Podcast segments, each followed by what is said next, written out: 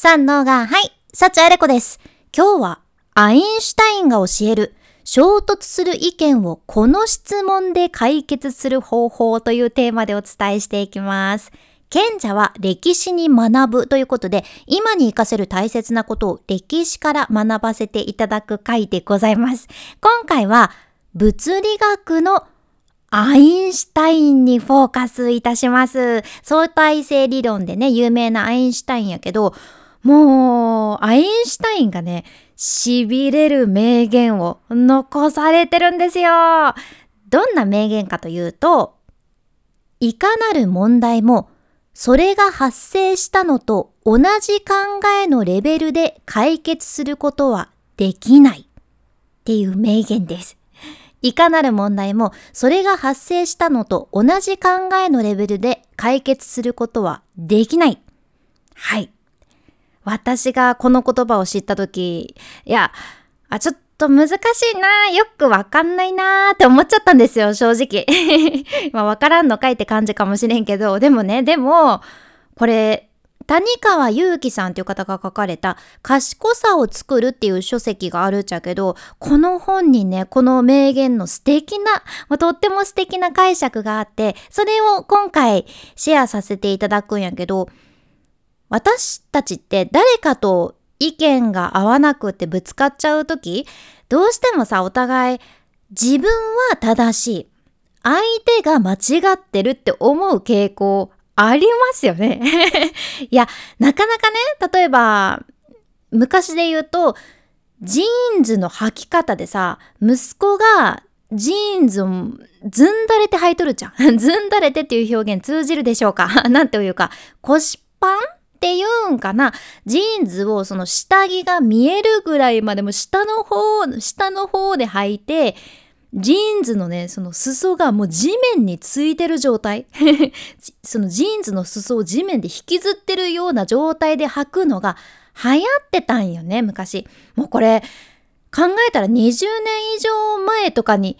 なるのか って考えると時代の流れやばいですよね。まあ、それぐらいになるかな。で、うちの母は結構潔癖症なところがあるけん、あれがね、本当に苦手だったみたいで、ジーンズの裾を引きずってるように、その、そうやって履いてる男子見かけたら、もう、わあ、もう自分ね、洗濯しなさいよとかって思っちゃうようだったんですよ。うん、でもあの頃、それがファッションで流行ってて、かっこよかったんよね。息子が、まあ、そういう履き方がかっこいいって思ってるところ、その母親がちゃんと履きなさいよ。その履き方全然かっこよくないよって思ってたとしてね。そうなったらやっぱりどうしてもお互い相手は本当に分かってないなとかって思っちゃってみんな誰しも自分が正しいし相手が悪いって思っちゃうんですよ。うん、いや私もダメージジーンズがね流行ってる時とか祖母からもう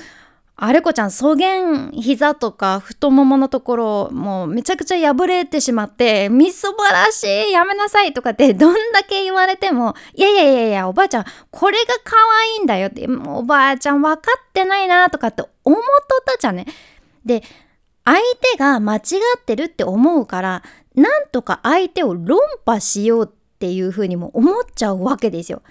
でもこのレベルで考えているとお互い考え方がすれ違ったまま解決しようがないじゃんね？そう、解決できなくなっちゃうんです。でも今日ね、一番お伝えしたいポイントっていうのが相手と意見がぶつかった時間違ってるのは相手じゃないっていうことじゃん。しかも自分が間違ってるわけでもないじゃんね。え？どういうこと？ってなるかもしれんけど、実はね、その、間違ってるのは相手でも自分でもなくって、次元っていう考え方があるんですよ。間違ってるのは次元。この次元っていうのは、え？ルパン三世に次元って出てくるっけ？ちょっと、五右衛門と次元って出てくるっけ？源氏だっけ？ちょっと、まあいいや。その次元じゃないんだけど、次元ルパンに出てこなかったら申し訳ないんだけど、この今私が言ってる次元っていうのは、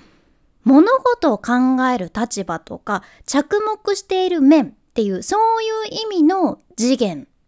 次元 なんですね。次元です。そう。つまり、自分が着目してる面が間違っていて、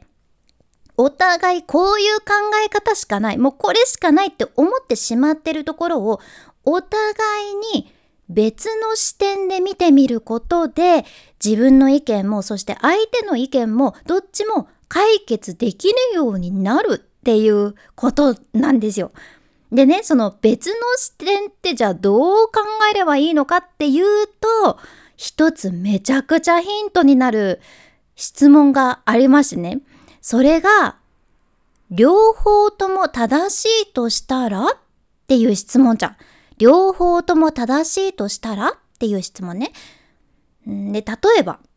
会社はなぜ存在するのかっていうその会社の目的について意見が分かれてるとするやん。うん、でそのうち一人はね会社が存在する目的っていうのはまあそりゃ利益だよねって利益を追求するのが会社の目的だよっていう意見を持たれてるとします。でももう一人の方はいやいやいやいやいや何をおっしゃいますやら会社が存在する目的っていうのはもう社会への価値提供だよねっていう意見を持っとったとするやん。こうやって分かれとるよね、意見が。で、目的は、いや、利益を追求することだよっていう人は、言い分としてはね、いや、だって、だって考えてみてよって、まず、そもそもお金がないと会社は存続しないんだから、利益大事じゃん？経済学の教科書にも、会社は利益を最大化するように行動するってっていうふうに書いてあるよ。どう考えても目的は利益の追求でしょうっていう感じでね。これが一つの言い分。で、もう一人はもう目的は価値提供だって言ってるから、その言い分としては、いやいやいやいやいや、みんながみんなお金のために働いてるんじゃないし、自分はお客様の笑顔のために働いてるし、その利益しか見ない会社とか、そのうちお客様に見放されちゃって潰れちゃうでしょうとかって言うんですよ。もうめちゃくちゃ分かれてます意見が。で、今お伝えしてるのはあくまで本当に一つの例えではあるっちゃけど、こういう時どっちが正しいのでしょうか？本当はどっちかが間違ってるかもしれんし、もしかしたらどっちも2人とも間違ってることもあるかもしれん。うん、その例によってはね。でもここで一度考えてみたいのが、そのさっきの両方とも正しいとしたらっていう質問じゃん。両方とも正しいとしたら？どっちも正しいとしたらそういうこと、どういうことああいうこと いろいろ考えられることないかなって一回だけでもいいけん考えてみるじゃん。